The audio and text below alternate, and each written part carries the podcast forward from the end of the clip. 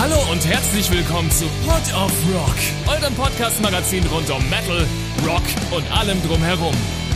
Präsentiert von EMP. Wir drehen den Verstärker für euch auf 11 und zwar jede Woche. Und jetzt viel Spaß mit einer neuen Episode Pod of Rock und eurem Host Josef Lex.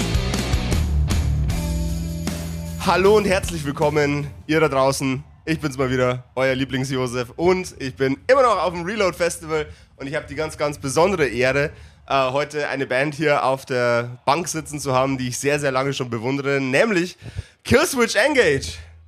Howdy! Hey. Hey there, guys. Um, it's a, an absolute pleasure to meet you. An absolute ple- pleasure to have you um, in in our little uh, tiny booth here. Um, how did the the festival summer for you play out so far, and how's the Reload Festival treating you? Hot, sweat, stink, wipe. Yeah, I got to watch Decapitated, which was amazing. Incredible band to watch live. I called it uh, breakfast with decapitated today. Breakfast with decapitated. Yeah, we'll roll out of bed and then get to see one of my favorite bands. So there you go. That, that that sounds very good for the soul. They're starting the day absolutely right. Yeah. What? How do you guys start your day usually if it's not breakfast with decapitated? Uh, some coffee, some uh, some thought, um, maybe a little crying. Um, yeah, you? A lot of stretching. Uh, when you get out of those bunks, your back is just a wreck, and we're not getting any younger, so it's a lot of stretching, a lot of water. And, Like uh, yoga stretching or like re- regular I mean, stretching? I wouldn't say. Uh, yeah.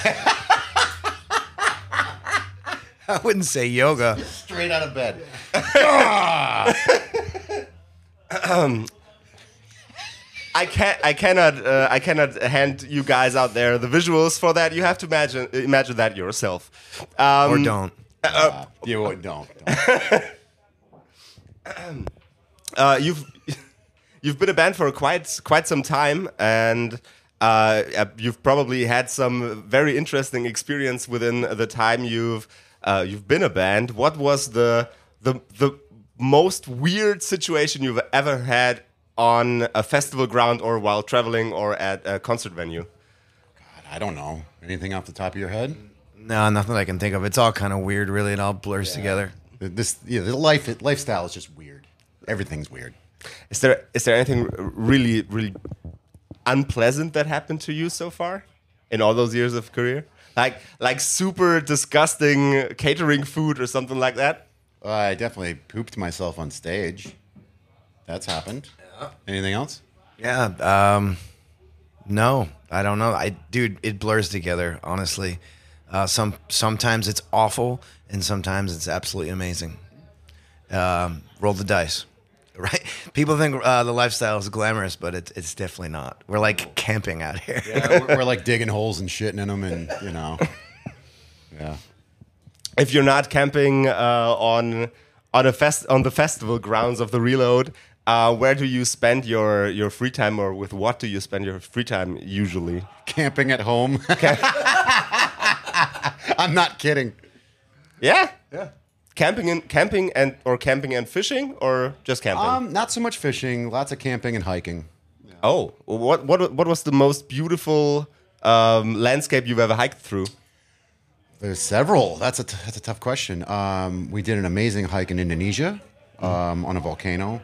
Uh, I've also been to Hawaii a bunch of times. I, I really love a lot of the, the hikes in Hawaii. They're just it, it's like Earth you've never seen before. It's just, it's special. Yeah.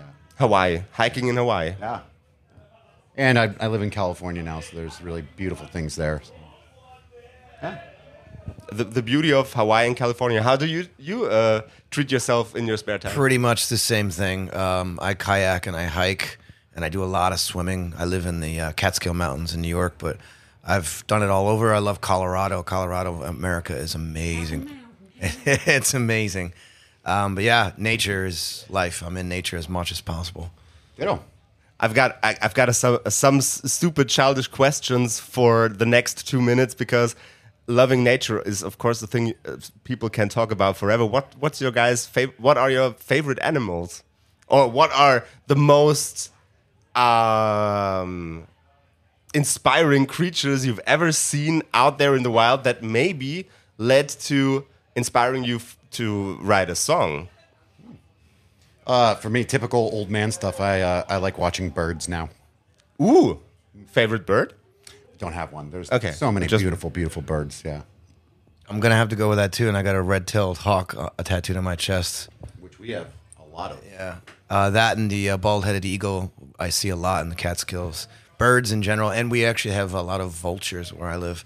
Uh, I see them feeding on carcasses a lot where I live, and I think that's pretty rad. And I ta- go over and I take the bones and I clean them and I keep the bones. I collect bones.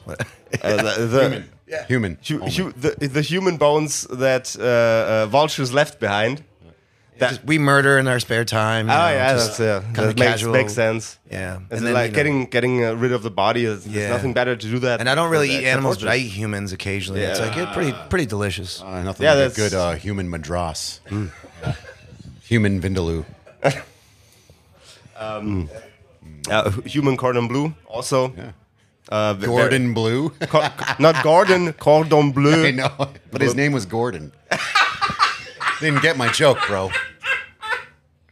His name- Hey, Yeah. uh, be, being blue, being blau. I don't know if it has the same meaning in, in English than it has in that it has in German. But being blau is being drunk. Oh. being blue also. well, that's being sad in English. So. Uh, okay. So what? Can be the Gor- same Gor- thing. Gordon Blue is what it was a very sad guy named Gordon that the Yeah. vul- vultures picked apart. Maybe it was for the better. Death is always for the better. Way to go, guys! The most depressing interview on the internet, God, brought to you by me and Killswitch Engage.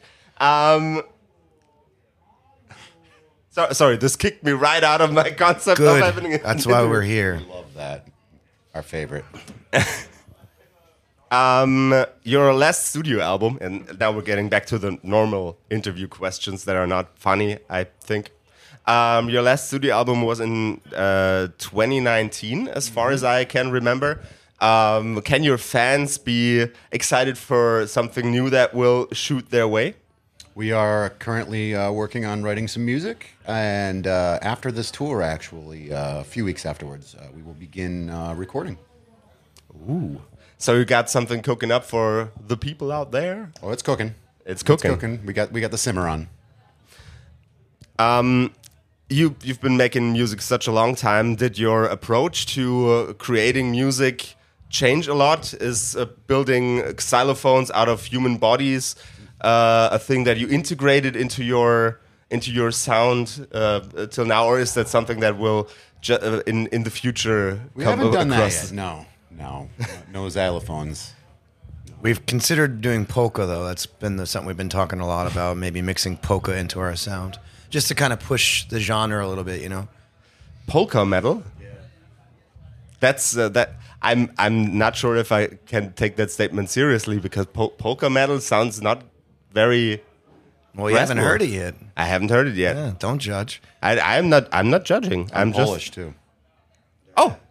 Uh, I, I really don't know a lot about uh, Polish culture. The only thing I know that is Polish is the band Batushka and Pirogen. Yeah. I like Batushka. It's good. awesome band.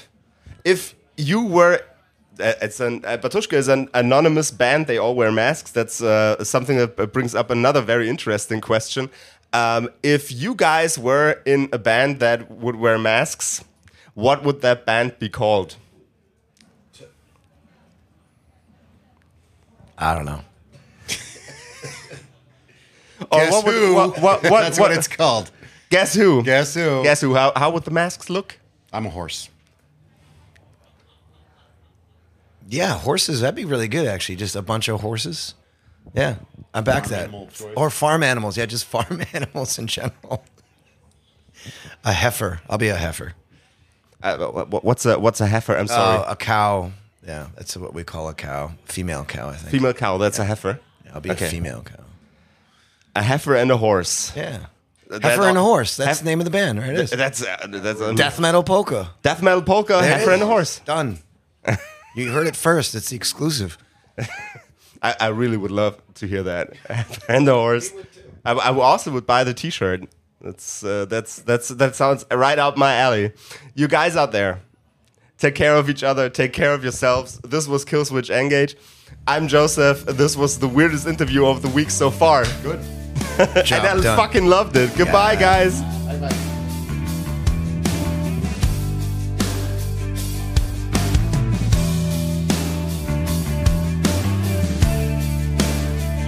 War Pod of Rock, euer Podcast-Magazin rund um Metal, Rock und allem drumherum. Präsentiert von EMP. Und für Musik auf den Augen werft doch einen akustisch formulierten Blick auf emp.de. Mit dem Code Pod of Rock erhaltet ihr satte Rabatte auf eure EMP-Bestellung und unterstützt so unseren Podcast.